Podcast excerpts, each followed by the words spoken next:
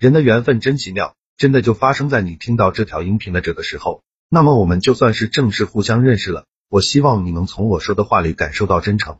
我给听到这条音频的朋友送一份礼物，是一本书，书名叫做《回话的技术：提升口才，提升情商》，效果比较好，帮助每个不会说话的人更好的和这个真实的社会相处。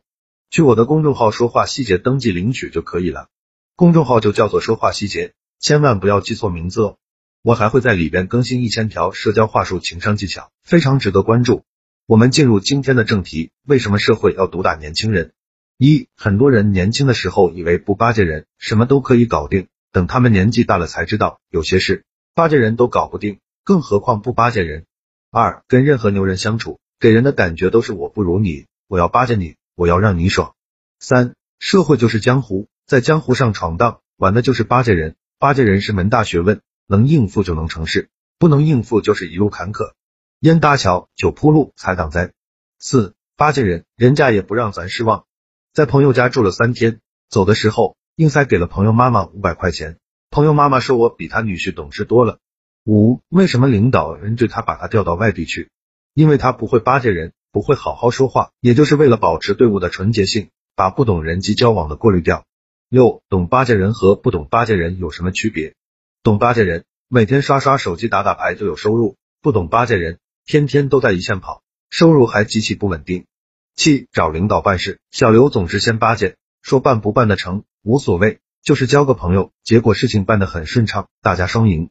而小张这个人呢，老想着办成事了再巴结，结果办事的过程中障碍无数，最后花的钱更多。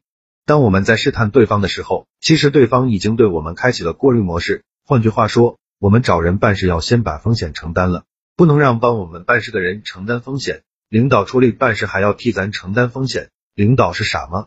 八，很多人去巴结人，领导不接受，是因为领导对你不熟悉，对你不认可，认为你是个安全隐患，或者你连个中间人都找不到，咱能信任你吗？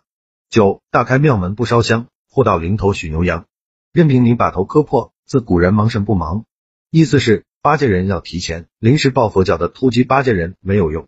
十，一切都是等价交换。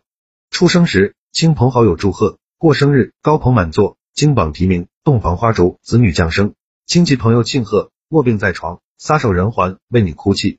从出生到死亡，离不开人际交往。想要升职加薪，想要改变命运，想要得到贵人相助，若开窍，八戒人就会助你；若不信，也许只有神仙可以帮你。话又说回来了，神仙凭什么帮你？你烧香了还是是磕头了？好了，这条音频到这里就结束了。会有人直接就离开了，也会有人觉得与众不同。从我说的话就能感受得到真诚。那么愿意继续保持关注的朋友，去我的公众号免费领一本书，帮你提升说话、情商和口才。我还会在公众号更新一千条社交话术、情商技巧，非常值得关注。公众号名字叫说话细节。